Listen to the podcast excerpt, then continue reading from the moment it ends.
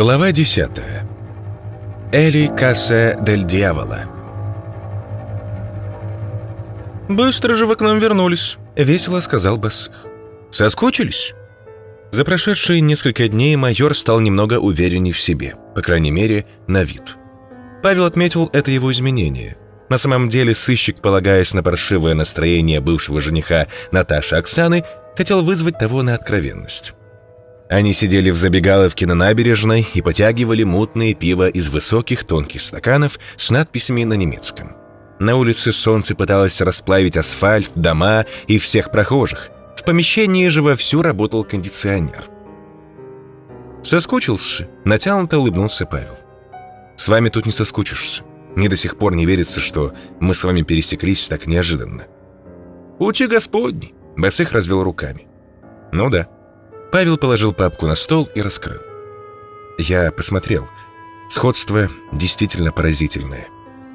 Это она и есть. Лицо Басых стало серым. Вы видели ее мертвой? Я видел, как ее закапывали. В закрытом гробу? Нет. Сколько вам было лет? Когда ее убили, только 19 исполнилось. То есть вы вели полноценную половую жизнь. Простите, если задеваю ваши чувства. Не страшно. Ну, если секс раз в неделю вы называете полноценной половой жизнью, то, пожалуй, да, вели. Вы так хорошо ее запомнили. Может, у вас есть какие-то другие доказательства? Задавая вопрос, Павел непрестанно думал о еще одной родинке, располагавшейся на внутренней стороне бедра. Одна родинка — это еще не страшно, но если Басых вспомнит о второй, то сомнений не останется. Но чуда не произошло, Басых не помнил. Индийского кино не получится, не зная, расстраиваться или радоваться этому, подумал Павел. Стоило ли винить майора в этом, если их постель ограничивалась еженедельными встречами? Сыщик замешкался на секунду, но затем решительным движением достал из папки фотографии, найденные в доме Наташи. «Что это?» Голос Басых стал на октаву ниже. Дрожащими руками он взял фотографии. Глаза наполнились слезами. Фотография за фотографией медленно он перебирал снимки и с каждым становился мрачнее и мрачнее. «Где вы это нашли?» «Не это важно, Дмитрий. Скажите, это она?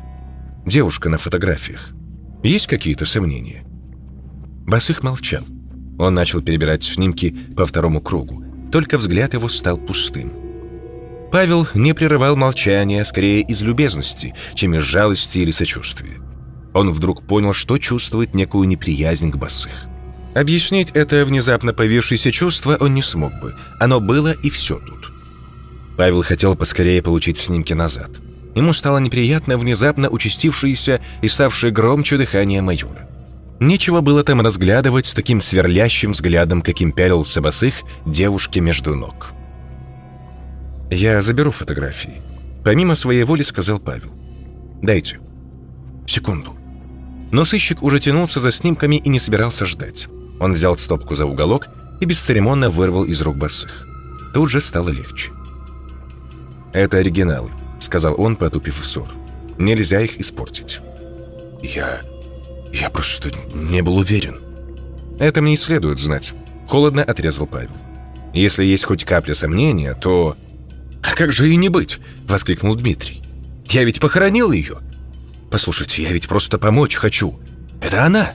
Просто у нее взгляд изменился.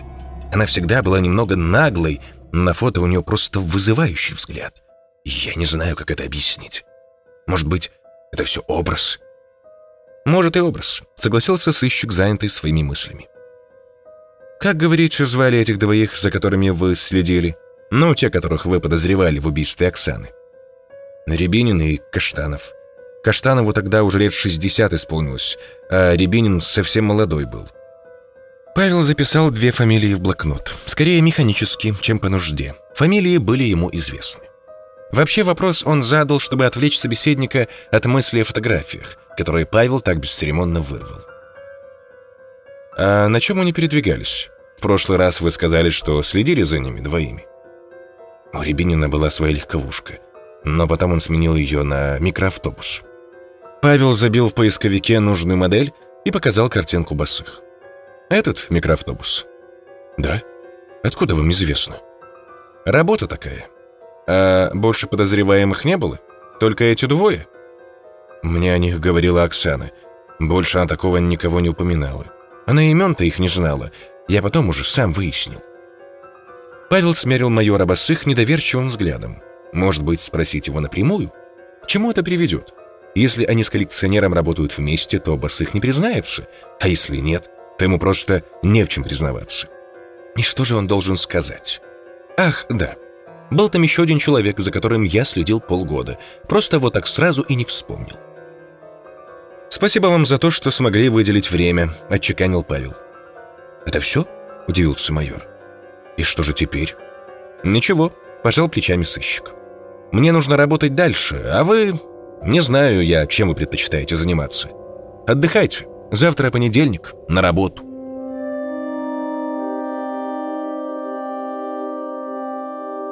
Павел остался один за столиком. Пора было перевести мысли в порядок. Побочное дело заставило его увязнуть в болоте расследования еще глубже. Для чего он цепляется за показания этого майора? Даже если Наташа и Оксана одно лицо, то как это поможет найти фильм Лаврецкого? «Еще как поможет», — тут же возразил он себе. «Шершеля фам, ищите женщину». Теперь осталось найти девушку, чтобы пролить, наконец, свет на происходящее. Сыщик заказал себе кофе и уставился на чистый лист формата А4. «Итак, что мы имеем?» – пробормотал он и принялся писать. Первое. Девушка по имени Оксана зверски убита в 1985 году. Под подозрение попадают отец девушки, имя, и двое мужчин, старик Каштанов и молодой Рябинин. Из-за отсутствия улик подозреваемых отпускают. Примечательно то, что убийство имело предположительно ритуальный характер. В 10 километрах от города свидетели набрели на лужу крови в центре начерченной на земле пентаграммы. Информация неточная. Ждем подтверждения. Второе. Девушка по имени Наташа появляется в деревне примерно в то же время. Ее внешний вид – точная копия убитой в 100 километрах отсюда Оксаны. Третье. С Наташей знакомится режиссер Лаврецкий. Они снимают фильм но по каким-то причинам этот фильм исчезает из поля зрения. Примечательно то, что обнаружились фотографии Наташи порнографического характера. Четвертое. Съемочная группа расходится кто куда. Примечательно то, что, по словам очевидцев, Марина Терентьева, отчасти дневник Лаврецкого, Наташа обладает, можно сказать, даром соблазнять мужчин. Это подтверждается и жителями деревни, которых удалось опросить. Пятое. Члены съемочной группы умирают не своей смертью. В двух случаях мелькает некая «Тойота», микроавтобус белого цвета. Примечательно то, что такой же «Тойотой» владеют подозреваемые Рябинин в убийстве девушки Оксаны в 1985 году. Шестое. Некий Лукьянов хочет получить этот самый фильм. Примечательно то, что Лукьянов родом из города, в котором жила убитая в 1985 Оксана. Поставив точку, Павел задумался и перечеркнул примечание относительно дара, которым якобы обладала Наташа. Подошла официантка. На сыщика уже косо поглядывали из-за стойки и о чем-то перешептывались. Павел заказал еще одну чашку кофе и продолжил работу. «У нас есть дневник Лаврецкого, фотографии Наташи порнографического характера, протоколы по убийству Лаврецкого. Ничего, что могло бы привести к разгадке. Протоколы по убийствам Корнева, Латышевой, Пищиды. Протоколы с места аварии и гибели Молчанова. Ничего. Свидетельство Терентьевой. Не вошедшие в фильм пленки со съемочной площадки. Белая Тойота, микроавтобус. Модель не указана, предположительно Toyota F Super GL, если исходить из того, что это та же машина, что принадлежала предположительным убийцам Оксаны некие Андрей Рябинин и Иван Каштанов, двое подозреваемых в убийстве Оксаны. Павел задумался. Их наработки, перейдя на лист бумаги, стали выглядеть более упорядоченно и оттого менее сверхъестественно.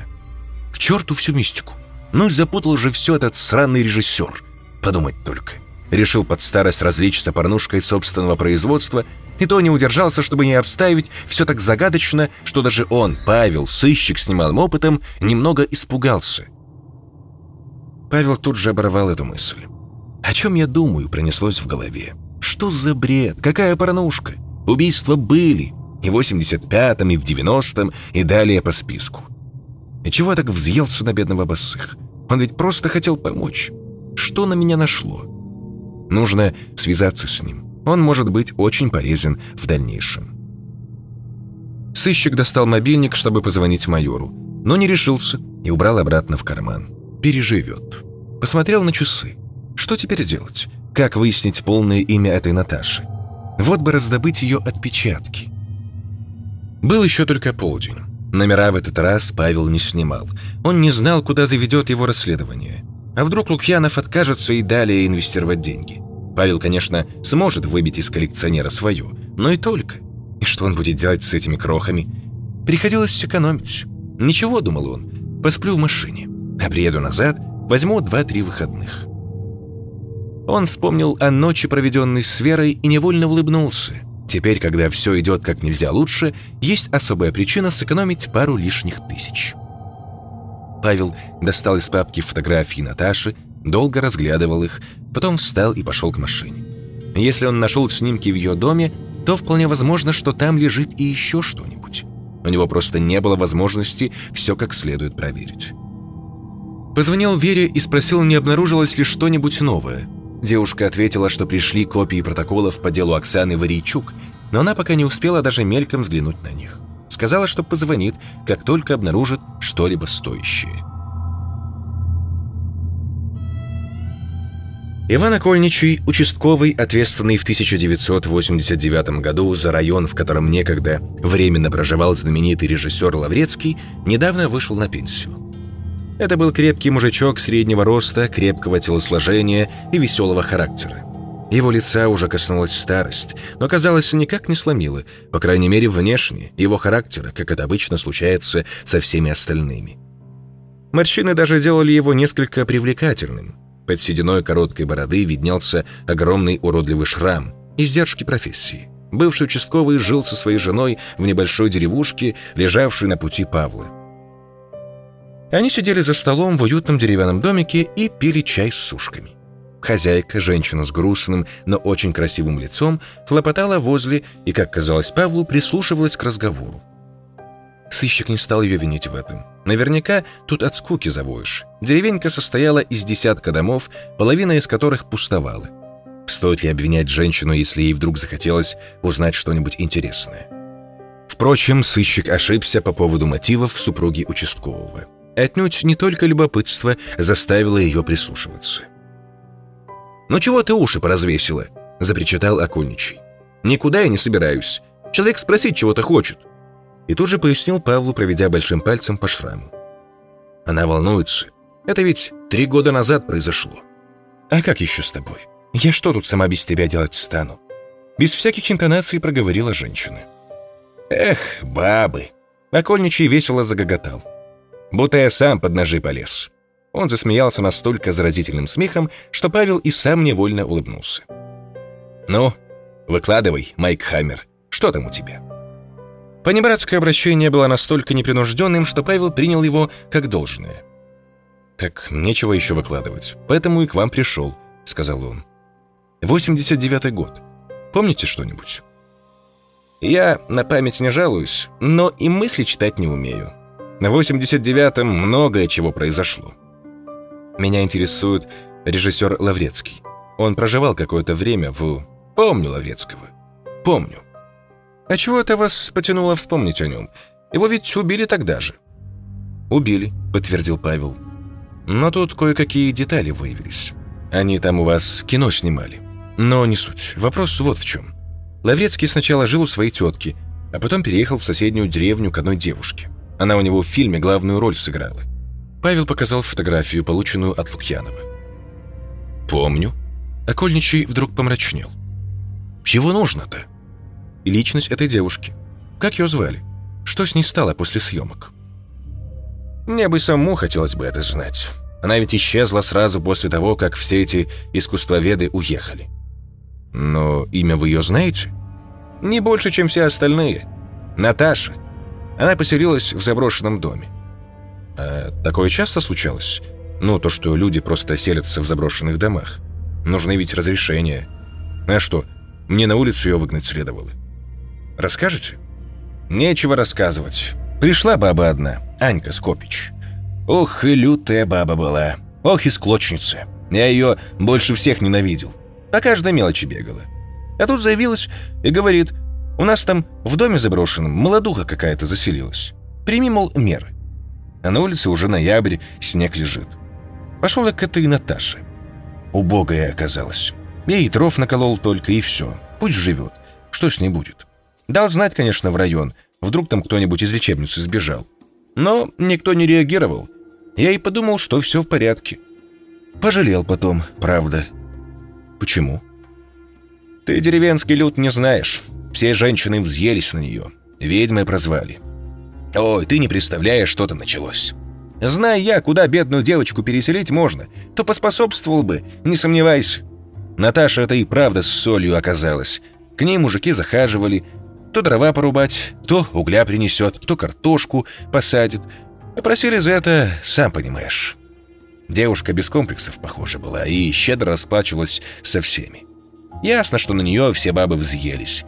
Я хотел уже выгнать ее, решил дождаться лета. Уже два года она там жила. Но потом все как-то успокоилось, пока не приехал этот Лаврецкий. А что с ним? Опять все началось. Он мне заявление передал однажды. Там Наташа вроде как жертва. Я к нему лично переехал. Он ведь человек городской, знаменитость. Скандал такой поднять может, что до столицы дойдет. Я им мужиков выгораживать не стал. Ну и Наташа, говорю, психушку пойдет. Нимфоманка ведь.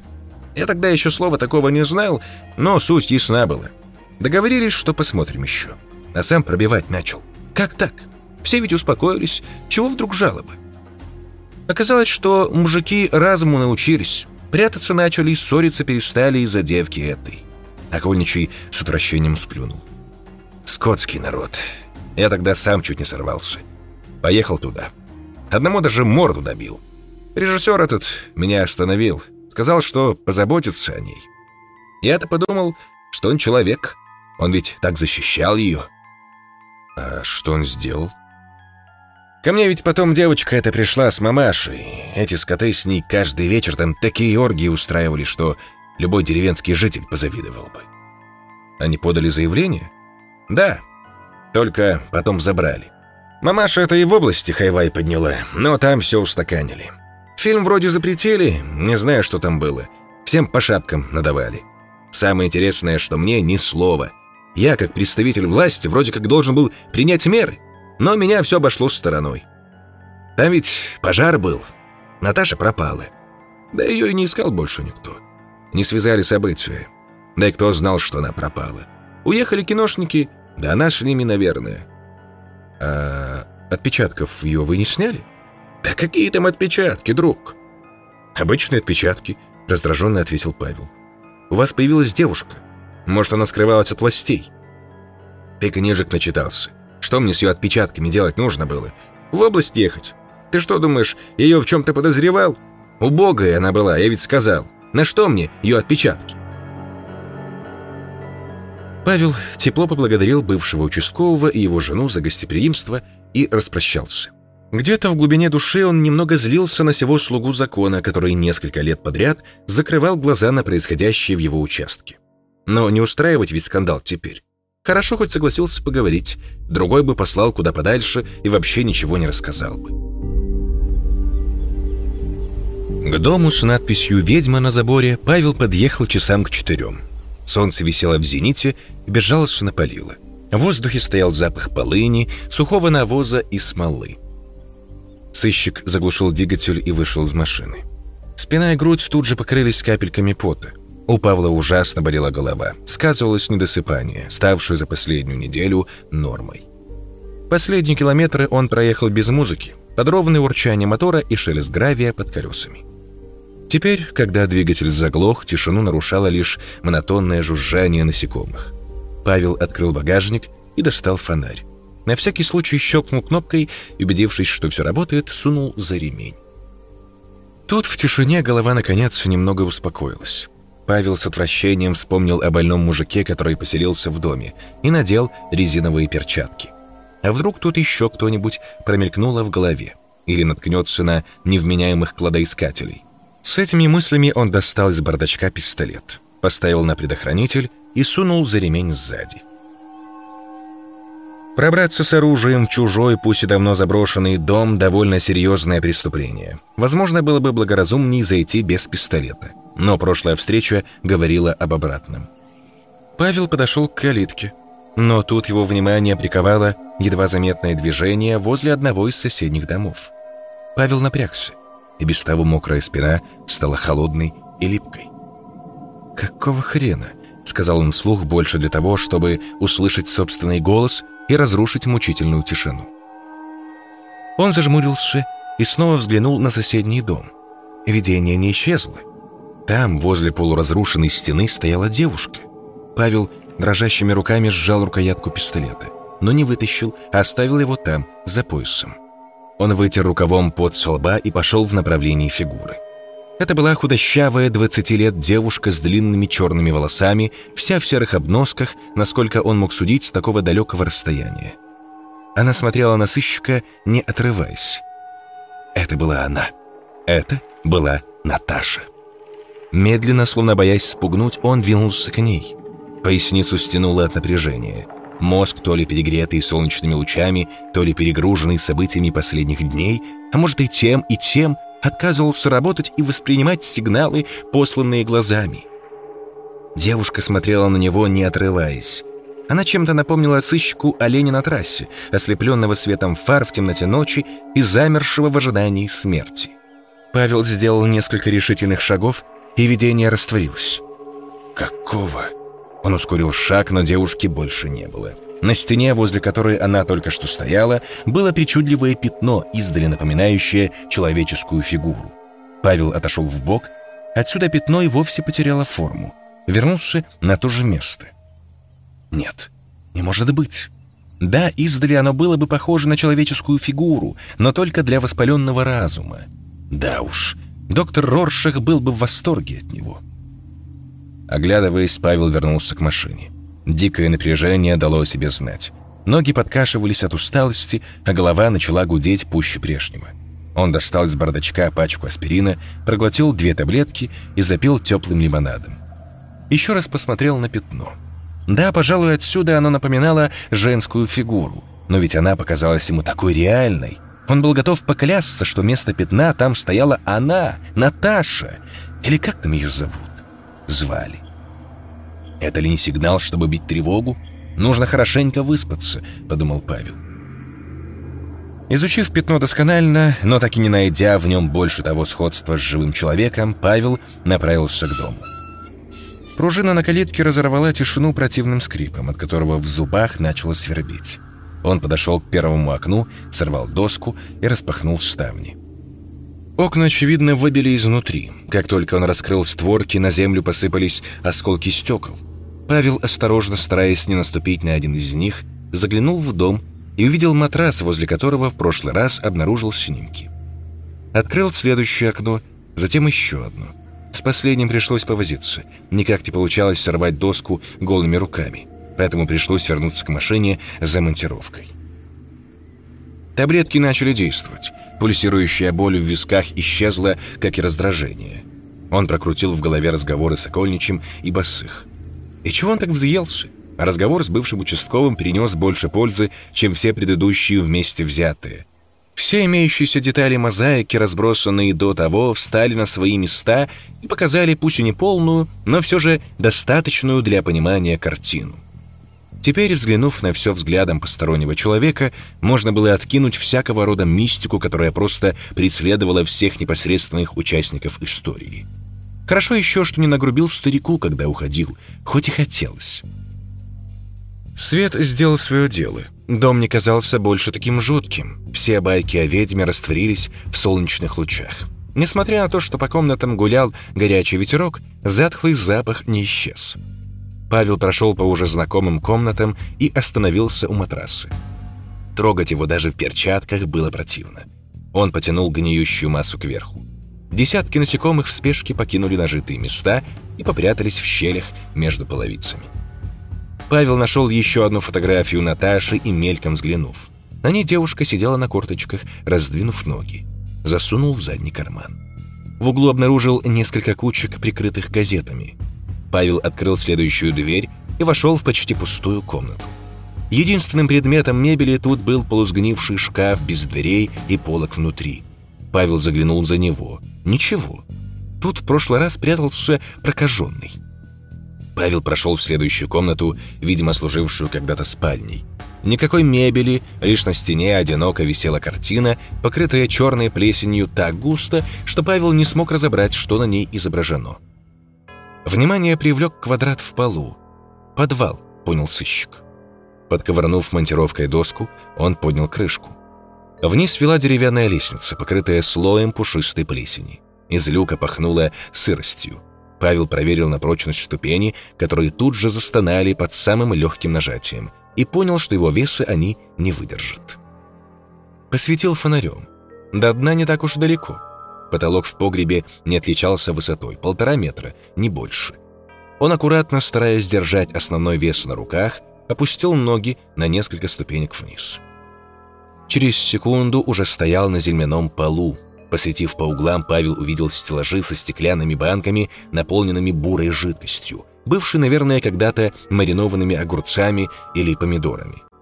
На полу за забором в одну доску высотой однородной массы растекся и уже высох картофель. Сыщик исследовал лучом фонаря каждый сантиметр, но не нашел ничего стоящего. Согнувшись в три погибели, чтобы не задевать головой ни прогнивших балок, ни вездесущей паутины, густо залепившей углы помещения, он собирался выбраться наружу. Напоследок заглянул под лестницу и едва не вскрикнул от переполнивших его в один миг эмоций. На полу, покрытая слоем пыли, паутины и осыпавшейся трухи, лежала кожаная папка. Павел поднял ее и раскрыл. Внутри аккуратно сложенные в небольшую стопку лежали слипшиеся листы бумаги. Он достал их и мельком взглянул на первый лист, исписанный от руки. Знакомый почерк, который за последние дни он изучил досконально, Павел не смог сдержать радостной улыбки. Все-таки не зря приехал. На всякий случай он неглубоко копнул землю под лестницей, но, убедившись, что ничего не оставил, выложил папку на пол в комнате сверху. Внезапно до него донесся скрип половиц сверху. Павел замер. В глазах потемнело. Он крепко сжал фонарь и отошел под пол. Спохватившись, погасил луч, бивший из погреба наружу. Он затаил дыхание и прислушался. Снова скрип, но на этот раз осторожный, словно тот, кто находился там, сверху, тоже услышал Павла. Лоб сыщика покрылся испариной. Он вспомнил о пистолете. Осторожно, без звука, поставив фонарь на пол, он достал оружие, снял с предохранителя и очень медленно передернул затвор. Как Павел не был осторожен, щелчок затвора услышали, пожалуй, в соседней деревне. Даже очередной скрип сверху не смог заглушить его. Шаг неизвестного сверху замер. Сердце Павла лихорадочно било в груди. Страх затуманивал взор темной завесой. Палец, лежавший на спусковом крючке, стал мокрым и будто чужим. Не выстрелить бы случайно. Внезапно сверху что-то грохнуло. Павел подпрыгнул и вскрикнул от испуга. Теперь скрываться было поздно. Он рванулся к лестнице и посмотрел наверх, выставив пистолет перед собой. Обзор отсюда, конечно, оставлял желать лучшего. Кто бы там ни был, он мог бы подойти к погребу практически вплотную, не рискуя быть замеченным Павлом. Забыв об осторожности, сыщик встал на нижнюю ступеньку и тут же с хрустом и страшным грохотом провалился. Шип отломанной доски впился в ногу. Павел стиснул зубы от боли. Ему понадобилось несколько секунд, чтобы освободиться. Бурое пятно тут же расплылось по штанине.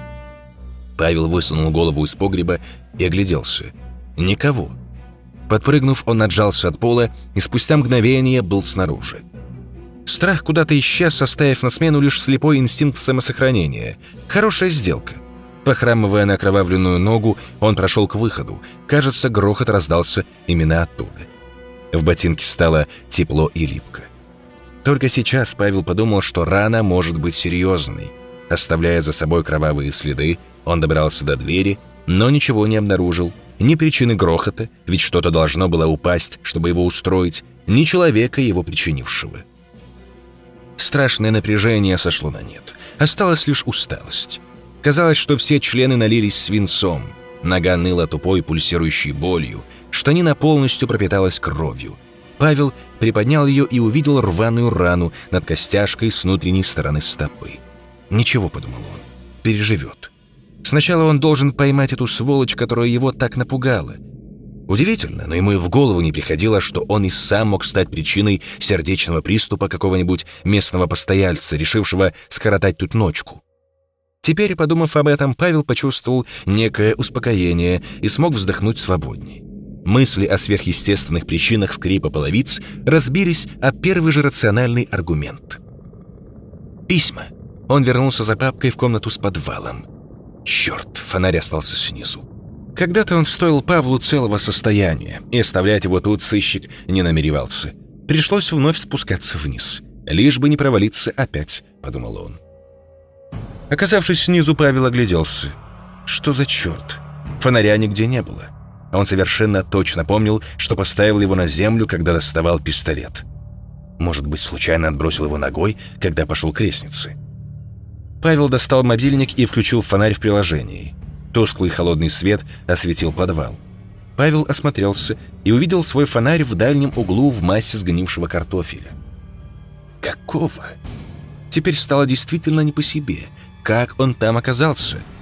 Павел проиграл в голове все возможные варианты, но ни один из них не предусматривал такой возможности, чтобы фонарь оказался на том месте, в котором находился сейчас. Хотя нет, была одна версия. Павел сам должен был пробраться сквозь гнилую массу и положить фонарь у стены. От этих мыслей напряжение вновь дало себе знать на физическом уровне. Пелена страха застлала обзор. Пробравшись к стене, он поднял фонарь и поспешил выбраться наружу. На этот раз обошлось без происшествий. Павел схватил папку и пошел к двери.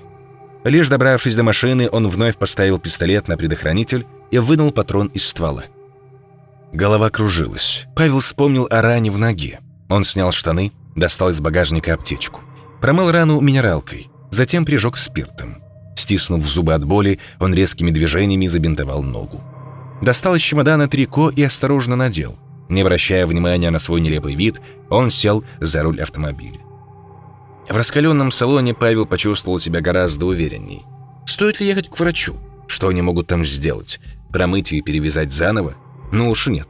Впустую потраченное время. Он не может терять драгоценные часы. Кто знает, когда неизвестный вновь посетит дом ведьмы.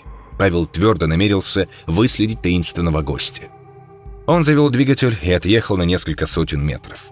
Даже если неизвестный больше там не появится, всегда есть возможность натолкнуться на еще одного бездомного и побеседовать с ним.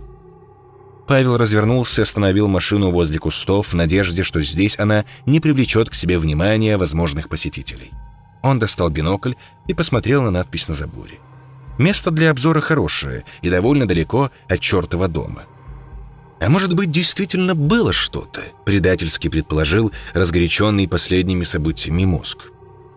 Павел никогда не верил в Бога. Мало того, какое-то время даже зло высмеивал каждого верующего – Откуда взялась такая агрессия, он сам не понимал. Но при просмотре новостей, героями которых становились пузатые попы, воспринимал все как личную обиду. Его мать была глубоко верующей и свои мировоззрения пыталась привить и сыну. Но Павел отталкивал всякие попытки, как организм отталкивает инородное тело. Он честно прочитал Библию от корки до корки, но в противовес прочитал и работы физиков. Воображаемые весы не оставляли сомнений, чаша веры всегда была сверху. Ни один физик не сможет с уверенностью заявить, что Бога нет, а общепринятая научная теория оставляет для него немало места. Но одно дело допускать вероятность существования чего-то высшего, непонятного, непостижимого, а совсем другое принять на веру все библейские сказки о демонах, соблазняющих мужчин и женщин, ангелах, ведьмах и прочей нечисти. У думающего человека религия вызывает чувство отторжения. То, что по своей идее должно творить добро, на самом деле не принесло миру ничего, кроме войн, костров, жертвоприношений и страха. Но это дело заставляло Павла задуматься. А что если? Не могут ведь одновременно сойти с ума 20 человек. Павел постарался отогнать от себя эти мысли и сосредоточился на доме. Он просидел уже около часа, но никто не выходил из дома и не заходил внутрь. Нога перестала болеть, жара пошла на убыль. Солнце приближалось к горизонту, удлиняя тени. Павел допил последнюю воду. В животе заурчало. Он ведь не ел уже целую вечность. Благо, в бездонном бардачке нашлась баночка с солеными орехами. Плохой выбор при отсутствии воды, но ничего другого под рукой не было. Съев одну горсть, Павел убрал банку назад. Он посмотрел на папку, найденную в подвале. Осторожно достав бумаги, он выкинул папку наружу. Она источала неприятный запах.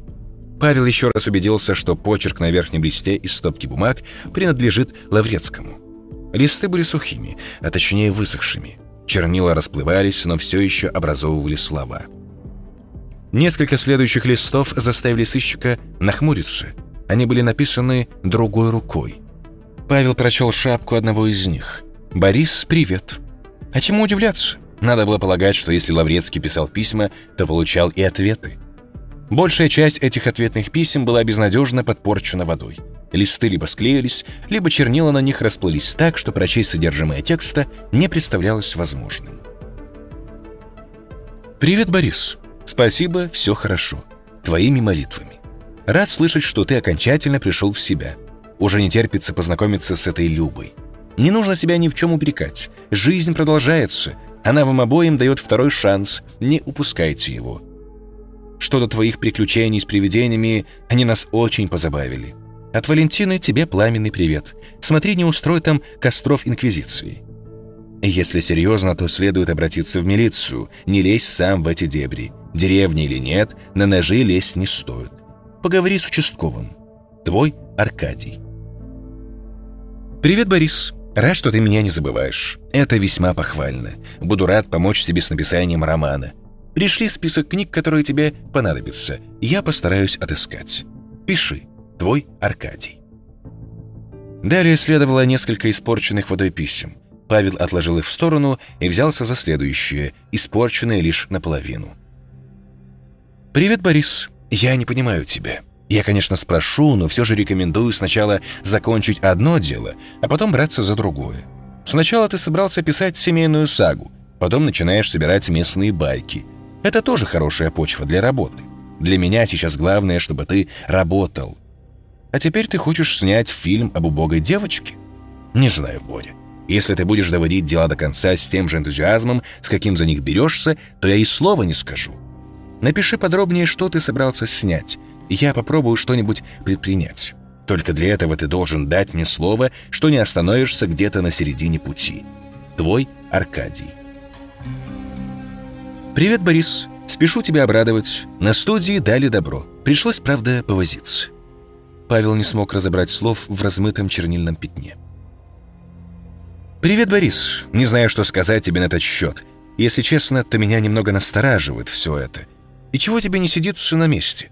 Поссориться — это одно, но с каких пор ты стал таким ранимым, что после безобидных слов тетушки вдруг решил переехать к этой своей знакомой? Мы ведь обещали оставаться честными друг с другом. Меня очень радует то, что ты взялся за ум. Ты говоришь, что решился что-то написать, но, Боря, я пока не видел ни строчки за последние шесть недель. Только письма мне. Не зная тебя, я бы подумал, что ты взялся за старое. Но я помню твои периоды апатии или периоды мнимых действий, когда ты постоянно твердишь, что подготавливаешь почву к настоящей работе. Обыкновенно это заканчивается срывом. А теперь такой срыв станет для тебя катастрофой. Я не за себя переживаю. Деньги на фильм не от меня, но, Боря, это твой последний шанс. Если ты не оправдаешь доверие, то уже никто не сможет помочь. Поэтому прошу тебя, вернись к тетке. Оставь ты эту свою Наташу. Меня радовали твои успехи и новые начинания, но сейчас ты падаешь в пропасть. Не обижайся. Помни, что мы обещали друг другу. Твой Аркадий. И дальше в том же духе. Наставительные письма в покровительственном тоне. У Павла создалось впечатление, что Лаврецкий и Крючков вовсе не были такими близкими друзьями, какими он их себе представлял. Павел достал из заднего кармана фотографию Наташи и долго смотрел на изображение. И все же она красива, подумал он. Лаврецкий сумел увидеть в ней эту неуловимую красоту. Даже в такой откровенно похабной фотографии было что-то высокое, не от мира сего. Павел взял в руки письмо Лаврецкого, листок, лежавший сверху. Павел отложил его напоследок, сам не зная почему. Июнь 1989 -го. Ты не знаешь, что на самом деле происходит. Я хотел написать тебе, но боюсь. Просто поверь мне, что все плохо. Фильм почти отсняли. Актеры скоро разъедутся. Дело останется за нами. Я не знаю, как тебе об этом сказать. Ты так много сделал для меня. Мне кажется, что я схожу с ума. Эти сны, они меня убивают. Я не могу уже. Чувствую себя совершенно разбитым. Думал, что смогу показать сны в фильме, но все пустое. Я теперь понял, зачем он мне был нужен. Его нельзя показывать людям. Нам нужно поговорить. Я не могу приехать сам. Приезжай ты, пожалуйста. Почему он не отослал письмо? И что он хотел им сказать? Что значит, его нельзя показывать людям? Режиссер медленно сходил с ума, подумал сыщик. Скорее всего, так и есть. По тону письма Крючкова можно понять, что он очень недоволен. Вывод из этого напрашивается один. Лаврецкий сильно изменился. Настолько сильно, что это стало бросаться в глаза. По письмам режиссера это трудно было понять, но стоило прислушаться к мнению человека, который был знаком с ним лично. Мало того, был ему другом. Внимание Павла отвлекло движение во дворе ведьминного дома. Ему показалось, что по дальней стороне, которая просматривалась с его пункта наблюдения, промелькнула тень. Сердце вновь застучало быстрее. Павел схватил бинокль и приставил окуляры к глазам. Ничего. Ладони мгновенно покрылись липким потом. От жуткого напряжения в глазах потемнело. Он смачно выматерился, пытаясь понять, когда он стал такой истеричкой, готовой прыгнуть на стол переписки мыши и щели в стене. Самовнушение принесло свои плоды. Сыщику удалось усовестить не вовремя сорвавшиеся с цепи чувства и немного успокоиться. Просидел так минут пять, не меньше, и лишь затем отнял бинокль от глаз. Может, и он, точно так же, как и режиссер, сходит с ума. В который раз ему что-то чудится. Павел посмотрел на неотправленное письмо, затем сунул его в папку, лежавшую на пассажирском сидении, и стал наблюдать за домом.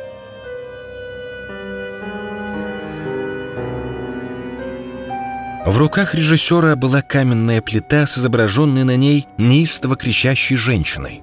Кожа Лаврецкого была синего цвета. Всякий волосяной покров отсутствовал. Глаза смотрели стеклянным, мертвым взглядом в пустоту. Палец режиссера указывал на барельеф. Он пытался что-то сказать, но либо Павел его не слышал, либо у Лаврецкого не выходил. Где-то вдали раздавались крики диких животных и птиц. Перед деревьями стояли четверо человек в черных балахонах. Двое из них держали за руки обнаженную девушку. Один читал какую-то жуткую молитву, слов которой Павел не смог разобрать, а последний ждал с ножом в руке. Павел сделал шаг в сторону, пытаясь обойти Лаврецкого, но тот что-то замычал и вновь встал перед ним. Сыщик нехотя оттолкнул режиссера и пошел к людям. Шаги не приближали его к цели, а даже наоборот, словно с каждым шагом люди в балахонах оказываются все дальше – Девушка истошно завопила, но крик ее тут же захлебнулся, прерванный ударом ножа в горло. «Ваш лечащий врач сказал, что вы не против. Он считает, что этот разговор не навредит вам. Вы слышите меня?» «Да, слышу». Собственный голос почему-то казался нереальным. Он словно булькал из дыры в щеке. Павел вспомнил, как неудачно выстрелил себе в лицо, вспомнил адскую боль, последовавшую за выстрелом, а затем темноту — Связанные рукава смирительной рубашки почти не причиняли неудобств. Павел привык к таким допросам. Только нос чесался. «Посмотрите на эти снимки, пожалуйста», — сказал Лаврецкий. Он протянул стопку фотографий Павлу. Тот сначала мешкал, но вскоре взял снимки. Среди откровенных фотографий Веры были снимки с места ее убийства. Она лежала, раскинув руки в стороны. Отрезанная голова ее лежала у ее же ног. Открытые мертвые глаза смотрели в объектив с немым укором. Павел отвел взгляд в сторону. В руках его оказался барельеф с выточенным лицом женщины. Она смеялась, глядя в лицо сыщику. Павел открыл глаза. «Какая чертовщина! Приснится же такое!» Как ни странно, сознание вовсе не спешило стирать из памяти все ощущения, пережитые во сне, как это обыкновенно бывает. Скорее наоборот — Павел помнил каждую мелочь, увиденную в психоделическом кошмаре, каждый уголок, каждую щелку, щепку и песчинку, словно он не просто побывал там, а успел тщательно изучить все до мелочей.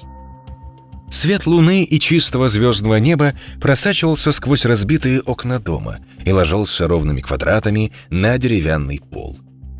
«Какого?» Павел в ужасе вскочил с гнилого матраса. Еще не успев отойти от сна, он пытался вспомнить, где тут дверь. «О, черт!»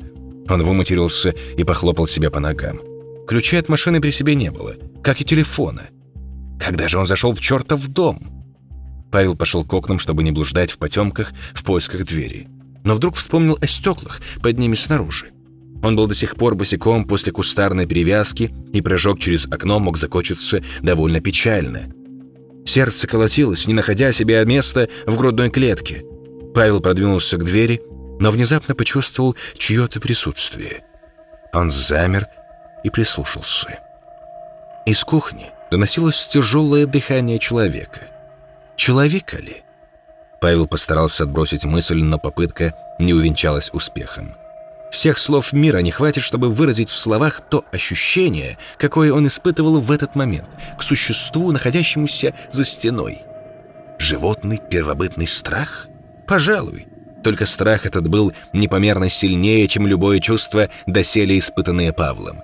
Каждой клеткой тела он чувствовал зло, исходящее от существа, словно воздух стал густым из-за его ядовитой ауры.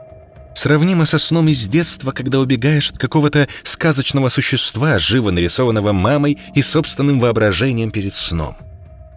Казалось бы, было чего испугаться даже, если попытаться объяснить все рационально. Но все обстоятельства, все происходящее казалось настолько абстрактным и нереальным, что все ощущения словно проходили через усилитель. Знает ли оно, что Павел тут? Выяснять этого сыщику не хотелось. Он осторожно шагнул в сторону окна, но под его ногой громом самолетной турбины скрипнула половица. Из-за стены послышалось утробное басистое рычание. У Павла от страха едва не подкосились ноги. Ему почему-то казалось, что путь к окну ему заказан, по крайней мере, к окнам, ведущим наперед, к улице, а не во двор. «Оно играет со мной», — подумал он, — «как кошка с мышью». Не могло оно не слышать, как я выругался, когда встал с матраса. Павел напрягся. Ему сейчас хотелось пойти навстречу этому существу. И будь у него пистолет, то видит Бог, он бы так и сделал. Хотя бы для того, чтобы просто убедиться, что перед ним не какой-то там монстр, коего вообразила воспаленная фантазия. Обыкновенный бездомный мужик, ночующий тут время от времени, или какое-то животное. Вполне вероятно, вряд ли Павел закрыл за собой дверь, когда лунатил. Только другая его половина отчаянно сопротивлялась подобному шагу. Она кричала, звала на помощь, призывала сигнуть в окно и плевать на осколки, плевать на то, что его услышат. Наверное, он бы так и поступил, если бы не одно «но». Он не был уверен, что ключи от его машины не валяются сейчас где-нибудь около злополучного ложа. За стеной скрипнула доска. Все его рассуждения рассыпались на молекулы от удара новой волны страха — Ему вдруг живо представился этот бедняга, который сгнил в этом доме заживо. Наверняка и у него все так началось. Простое любопытство сначала, потом он проснулся тут, а затем перестал контролировать себя. Тут не смерти нужно бояться, а попасть в силки этого существа. Павел тихо пробрался в комнату с подвалом. В темноте разглядел черный квадрат. Он не закрыл погреб. Шаги послышались из комнаты с матрасом. Ужас сдавил грудь и горло сыщика. Шаги стали быстрее. Окно. Нет, не успеет. А если успеет, то далеко ли убежит босиком. Остается прятаться. Павел шагнул вперед, сначала неуверенно, но затем все быстрее. Через секунду он уже спускался в подвал. Схватил трухлявую крышку у самого основания возле шарниров, но не смог поднять ее. После нескольких попыток ему все же удалось зацепить доску от центра и приподнять. Он оказался в кромешной тьме. Над ним раздались шаги и злобное холодное рычание. Павел затаил дыхание. Шаги остановились прямо над ним. Звук их сопровождался, помимо скрипа половиц, еще и постукиванием, природу которого Павел сначала не мог понять. И тут до него дошло. Когти. Что же там такое? Может, и вправду медведь? Вот только радоваться этому или нет — другой вопрос. Павел остался стоять на том же месте даже тогда, когда шаги удалились в другую комнату. Страх был слишком велик, чтобы выбираться из своего жуткого убежища прямо сейчас. Лучше всего дождаться рассвета, думал Павел. Дневной свет проскальзывает сквозь щели, в этом он убедился сегодня днем. Он сразу поймет, когда забрежет рассвет. Сколько он простоял так, не двигаясь с места, одному богу известно. Бесчисленное количество раз упрекал себя за то, что попался в ловушку по своей же воле. Нужно было прыгать в окно еще из комнаты с матрасом. Вот где было спасение. А сейчас? У него затекли ноги от долгого стояния на одном месте. И вряд ли он простоит так хотя бы еще полчаса. Сверху уже довольно долго не доносилось ни единого звука. Может, оно ушло? Все, сил больше не осталось. В ноги впились мириады невидимых игл. Спать он тут точно не собирался. Выход один, что бы ни случилось. Медленно, очень медленно он приподнял крышку, открыв для обзора полоску в 2 сантиметра. Вроде бы ничего. Павел сделал полоску пошире. Горизонт, видимо, из окна окрасился в темно-синий. Рассвет. Может подождать еще полчаса. Скоро станет совсем светло. Летом расцветает в считанные минуты. Нет, если этот хозяин дома, а мысленно Павел называл существо именно так, и боится солнечного света, то он уже испарился. Павел глубоко вздохнул и решительно открыл крышку подвала. Это была хозяйка, не хозяин. Мертвая кожа ее почернела, глаза были пустыми, без зрачков. Она стояла совершенно голая возле подвала. Увидев ее, Павел попятился вглубь погреба, но было поздно. Ведьма схватила его за волосы и одним рывком подняла наверх. Легко, без каких-либо усилий она швырнула сыщика вперед. Павел больно ударился о стенку и рухнул вниз. Ведьма со зловещим рыком пошла к нему. Ее ноги не походили на человеческие, скорее ноги ящера — Чешуя, четыре пальца с черными когтями, три спереди, один сзади. Она поставила одну ногу Павлу на грудь и нагнулась. Лицо ее сказилось в безобразной улыбке в два ряда коротких коричневых зубов. Она схватила сыщика за руку, словно пытаясь нащупать пульс, и принялась шептать что-то на непонятном языке. Павел почувствовал жжение в запястье, но не смог вырвать руку из мертвой хватки. Наконец его прорвало. Он завопил от боли, страха и обиды. Он вспомнил Женю. Неужели он больше не увидит ее? Жжение в руке стало невыносимым, и Павел с трудом удерживал в себе сознание. Он посмотрел на рану. Из пальца ведьмы вверх по руке Павла к плечу росла черная трещина. Кисть сыщика превратилась в труху и рассыпалась на мелкие частицы. Трещина добралась до горла. Лицо ведьмы приблизилось к нему. Павел вопил так, словно его убивают, до тех пор, пока не понял, что сидит за рулем своего автомобиля. На улице уже посветлело. Ему понадобилась добрая минута, чтобы осознать, что все увиденное — сон. Он оглядывался по сторонам, смотрел на раненую руку, громко дышал. На предплечье осталось темное пятно, а рана ужасно соднила. Павлу показалось, что пятно образует некий рисунок. Сердце бешено стучало в груди грозилась вырваться, переломав к чертям все ребра. Дрожащими пальцами он повернул ключ в замке зажигания до упора и вжал педаль газа в пол.